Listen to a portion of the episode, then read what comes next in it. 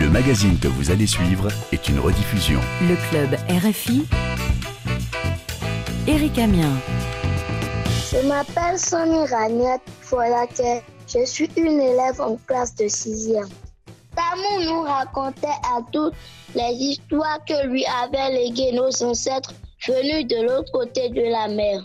La course des étoiles est une histoire. Comment elle Les anciens m'ont chargé de célébrer cette histoire.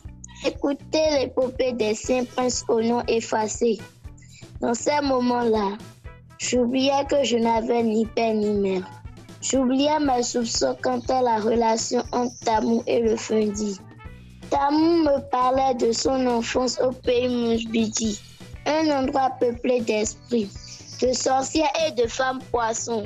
Après quoi, je m'endormais le tenir dans ses bras.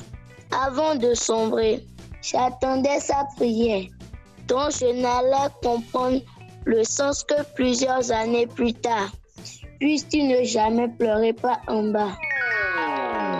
L'écume des mots l'atelier littéraire interactif du Club RFI, Éric Amien, Myriam Guillot. Le Club RFI, de loin l'émission la plus proche. Bonsoir, bienvenue au Club. Cette semaine, notre émission est consacrée à l'atelier littéraire interactif du Club L'écume des mots. Bonsoir Myriam Guillot. Bonsoir. Alors nous rappelons le principe de l'écume des mots, l'atelier littéraire des clubs RFI. Le principe de l'écume des mots, nous recevons un écrivain francophone qui dialogue avec des élèves autour de son œuvre. Alors aujourd'hui, notre invitée est l'écrivaine Toufata Moutar, auteur du roman Le Feu du Milieu, paru aux éditions Le Bruit du Monde. L'auteur nous fait l'honneur d'être avec nous. Bonsoir Toufat Moutar. Bonsoir. Comment ça va? Très très bien, je suis très heureuse d'être là. Vous êtes une jeune écrivaine née à Moroni, aux Comores, les Comores euh, situées au large de la côte est de l'Afrique. Vous vivez actuellement en France. Vous êtes l'autrice d'un recueil de nouvelles qui s'intitule Âme suspendue, paru en 2011 aux éditions Coelancan et de deux romans, Le Vert cru, paru en 2018 chez Comme qui a d'ailleurs reçu le prix du livre insulaire au Salon du livre de Ouessant, en Bretagne, avec une mention spéciale, c'est ça Oui, voilà, le livre a reçu la mention spéciale du prix d'Ouessant, voilà. tout à fait. Et Feu du milieu, paru aux éditions Bruit du Monde, lauréat du prix Alain Spin en 2022. Un beau parcours à 37 ans. Tout à fait. Le roman feu du milieu, comme d'habitude, dans cet atelier, les élèves ont étudié euh, le roman avec un enseignant qui s'appelle Irénée Akaïmessan et ils sont en ligne avec nous. Bonsoir les amis, comment ça va? Bonsoir. Bonsoir. Irénée Messan. Bonsoir Tariq, bonsoir Toufat Moutar. Bonsoir. Comment s'est déroulé l'atelier avec les élèves? On s'est réunis pendant quelques temps, on a travaillé le livre, on a lu, on a préparé des questions ça s'est bien passé. Mm. Occasion pour moi de te remercier, de remercier également Myriam pour tout le travail qu'on a eu à faire pendant ces deux semaines d'affilée. Toufat Moutard, nous allons maintenant découvrir euh, avec les élèves du club RFI Jeunesse Positive du Bénin votre roman Le Feu du Milieu. Alors tout d'abord, écoutons la présentation de votre roman avec l'élève Mama Mouassou. Dans ce roman hypnotisant, Le Feu du Milieu, Toufat Moutard nous embarque loin, très très loin, dans un imaginaire peuplé de djinns et d'objets magiques, histoire de Gaïa, jeune servante née sur l'île des Comores, est une sorte de conte des mille et une nuit qui donne la part belle aux femmes, déterminées à se battre pour résister à la puissance des hommes et à gagner la liberté. Dans ce récit, l'auteur met en relève le double destin de Gaïa, éprise de connaissances, et d'Alima, jeune fille bien née, qui tente d'échapper à un mariage forcé. Détentrice d'un objet sacré. Ce talisman leur ouvre la voie de l'éternel renouvellement du cycle de vie.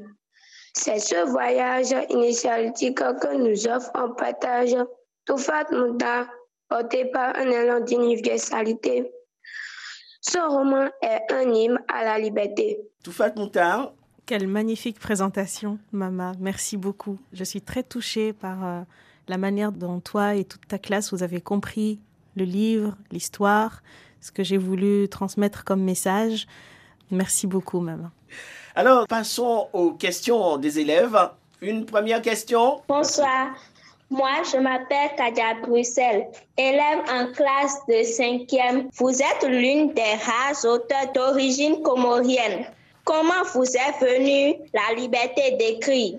Bonsoir, merci pour ta question.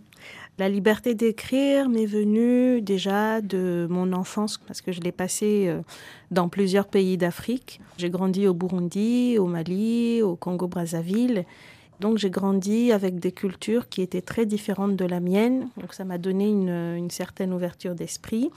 Et euh, ça m'a donné aussi une certaine liberté d'être. C'est-à-dire que j'ai vu plusieurs sortes de liberté dans tous ces pays-là.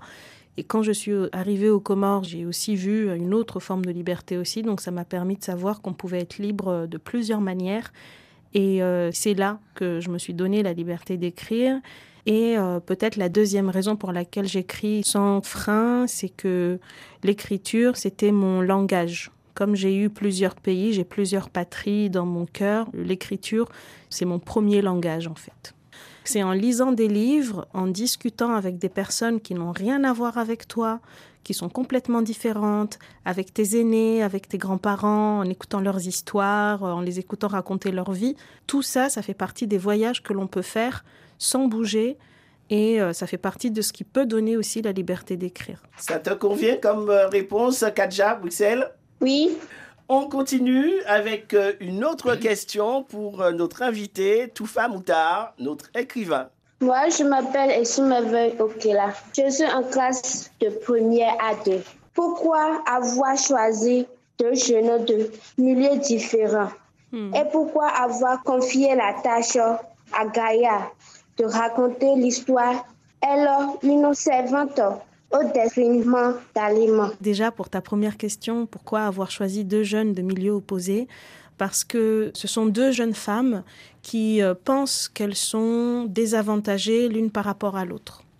Et ça, ce sont des pensées que j'ai pu avoir, moi, peut-être plus jeune.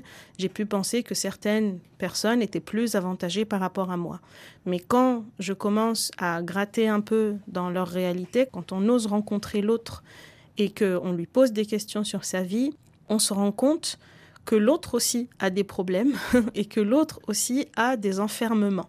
Donc on se rend compte qu'on n'est pas les seuls à être enfermés. Peut-être un exemple, quand tu entends parler de euh, jeunes de ton âge en France ou en Angleterre ou en Europe en tout cas qui vont voir le psy. Dans certains pays d'Afrique, en tout cas moi au Comores, on, se disait oh c'est des problèmes de blanc ça. Donc on se disait voilà qu'est-ce qu'ils sont fragiles etc.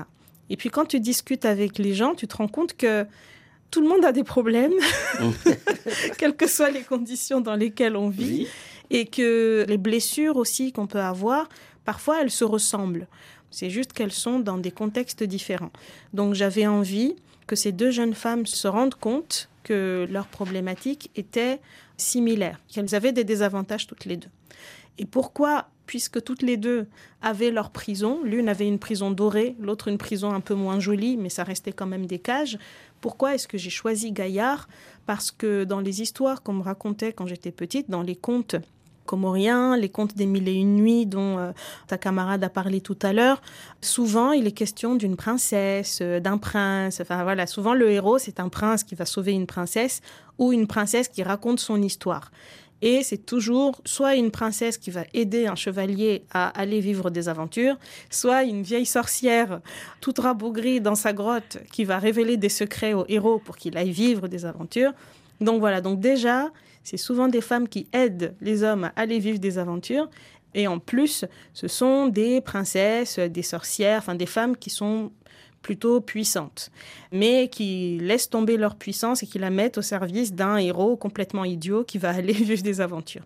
Et donc, ce que j'avais envie de faire, c'était renverser cette situation-là et faire en sorte que ce soit cette fois-ci bah, la servante euh, qui n'est pas toujours bien servie dans les histoires, qui a envie de connaissances et qui a envie d'aller vivre des aventures, elle aussi. Est-ce que ça te satisfait? Oui, oui, merci beaucoup. Il y a aussi une euh, dimension sociale dans cette histoire entre Alima qui a quand même subi un mariage forcé, ces deux enfermements, et Gaillard euh, qui est en quête de connaissances euh, et qui est une servante qui justement est en quête de sa propre identité puisqu'elle est quand même écrasée par le milieu social. Tout à fait. Halima sait exactement qui elle est et euh, elle n'en est pas satisfaite. Et Gaillard envie Halima de savoir qui elle est parce que elle, Gaillard, ne sait pas du tout qui elle est. Et euh, c'est drôle parce que dans l'histoire, chacune va apprendre à composer avec cet inconfort-là. Halima, en cherchant peut-être à devenir autre chose que ce qu'elle est et que ce qu'on lui a imposé d'être, et Gaillard peut-être en, euh, en cherchant comment se créer elle-même. C'est ça que j'ai trouvé beaucoup plus intéressant, c'est que pour Gaillard, elle va transformer ce vide en quelque chose. Elle est en train de créer quelque chose, en tout cas, dans l'histoire. On propose d'écouter un extrait du roman Le feu du milieu. Je m'appelle Marco Florian. Je suis une élève en classe de cinquième. Le soir venu, je profitais de l'absence du fondi pour me rendre dans la chambre de Alima. Elle était penchée au-dessus de son plateau de saphir, sur lequel elle avait posé trois pierres. Je demeurais silencieuse jusqu'à ce que brusquement elle se tourne vers moi, les yeux vifs et perçants. L'as-tu avec toi? À cette question, le souvenir de la matinée où nous nous étions rencontrés me revint en mémoire celui de notre dernière escapade dans la forêt. Le vent qui jouait avec les pans de nos robes, ses cheveux qui volaient derrière elle, les miens qui résistaient, la peur d'être découverte, le goût sucré, doux, amer de cette peur. Et puis le mystérieux objet, son regard particulièrement sombre quand elle me l'avait fourré dans la main. Rends-moi ce que je t'ai confié. Défais l'emballage, murmura-t-elle, les doigts tremblants, j'obéis. Et il se dévoila enfin à moi. Ceci s'appelle un nadja. C'est un cube taillé dans le tronc d'un arbre sacré. Elle fit tourner le dé entre ses doigts. Sur chaque face, on avait inscrit une lettre de l'alphabet arabe. Alif Ba Jim Tal. Il ressemblait au déco Fundi nous avait montré à la lisière de la forêt, sous le manguier. Merci euh, Marco Floriane pour euh, cette lecture. Alors Toufa Matar, la rencontre entre Gaillard et Alima est une scène euh, poignante et mystique. Oui, bravo Floriane déjà, c'est excellent. Oui, c'est une scène inaugurale que j'ai beaucoup retrouvée dans les récits que j'ai pu lire avant, surtout les récits mythologiques, où il y a toujours deux mondes qui se rencontrent. Donc je voulais qu'il y ait cette rencontre entre deux mondes, oui. Et euh, elle se rencontre au bord de la mer, là où euh, tout est remis en question, là où tout se noie, là où tout renaît. Donc c'est une scène très importante pour moi. Une nouvelle question du club RFI à Calavi qui pose la question. C'est Bruxelles. Par la magie d'un simple dé, l'héroïne du livre Gaïa se voit télésportée dans le temps. Comment est née cette croyance des dés, Adjad où puisse-t-elle cette source Waouh Bruxelles, tu es très perspicace. Hein. Euh, le dé abjad, c'est un dé qui existe dans certaines pratiques euh, mystiques musulmanes. Et euh, Abjad, c'est aussi le nom, selon la légende, du prince qui a mis en alphabet la langue arabe. Donc il y a deux significations pour ce dé. Et les mystiques musulmans s'en servaient, peut-être qu'ils s'en servent encore, pour prendre certaines décisions dans leur vie. Voilà la signification de ce dé. Et moi, j'ai trouvé ça intéressant de l'utiliser pour l'histoire. Nous allons encore écouter un extrait de votre roman, lu par Essou Merveille. Alima m'attendait, debout au milieu de sa chambre. Ses yeux brillaient. Je vais te montrer quelque chose, dit-elle malicieusement. Viens avec moi. Regarde, je n'en croyais pas mes yeux la pierre avait entièrement disparu. Mais ce n'était pas le plus surprenant.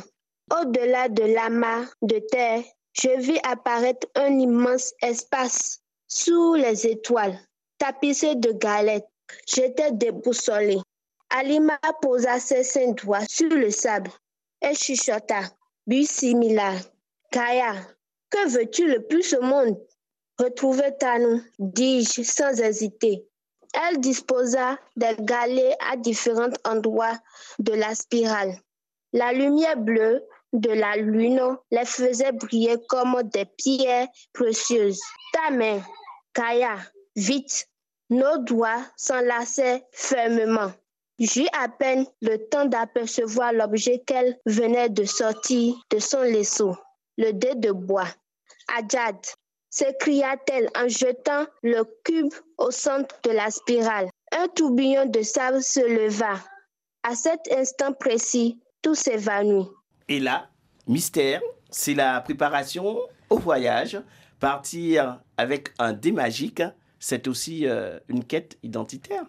Déjà, bravo, merveille, vous lisez magnifiquement bien tous. Euh, c'est une quête identitaire et c'est une plongée à l'intérieur de soi, parce que chacune découvre une autre partie d'elle-même à travers l'autre. Et ce voyage est euh, la matérialisation de cette quête, de ce voyage à l'intérieur de soi. Une autre question? C'est Francine. Est-ce que l'écriture est pour vous un moyen de retourner aux sources? Merci Francine.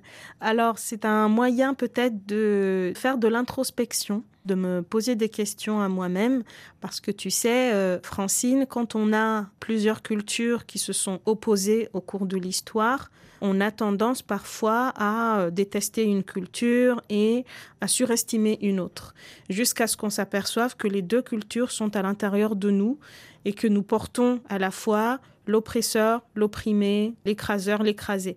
Et donc, l'écriture, pour moi, c'est une façon de pacifier les relations entre ces multiples parties. Et euh, c'est aussi une manière de sortir de mes racines et d'aller à la rencontre des autres. Donc, il y a les deux mouvements. Francine, es-tu satisfaite de la réponse? Oui. Je suppose que après avoir euh, écouté Toufat Moutard, ça te donne euh, l'envie d'écrire et de lire aussi encore plus. Oui. Oui. Alors, Toufat Moutard, quel conseil donneriez-vous aux jeunes qui veulent écrire? Peut-être une phrase, écrire c'est parler sans être interrompu. Et c'est vrai que c'est pas facile parfois de dire certaines choses que vous ressentez, qui vous brûlent les lèvres, mais vous ne pouvez pas les dire. Donc c'est pas très simple à vivre tous les jours.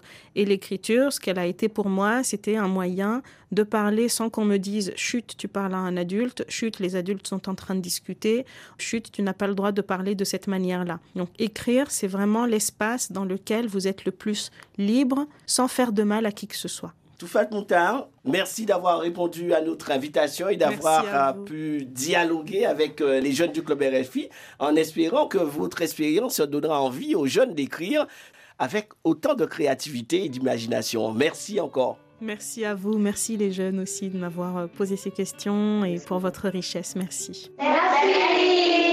Irénée Messante, Merci déjà à Myriam, merci à toi également Eric et merci à l'écrivaine Toufat Moutab. Et c'est un plaisir pour eux vivement que le feu du milieu brûle en ses enfants également. Merci, madame beaucoup, et on va se dire à tout moment. merci à vous, chers élèves du Club RFI euh, à Bobé-Calavi. Merci à Kaïré Messant qui a travaillé avec vous. Myriam Guillot, Cécile Bonissi à la réalisation. Nous vous quittons avec le titre de la semaine, Traces of You d'Anouska Shankar. À très vite.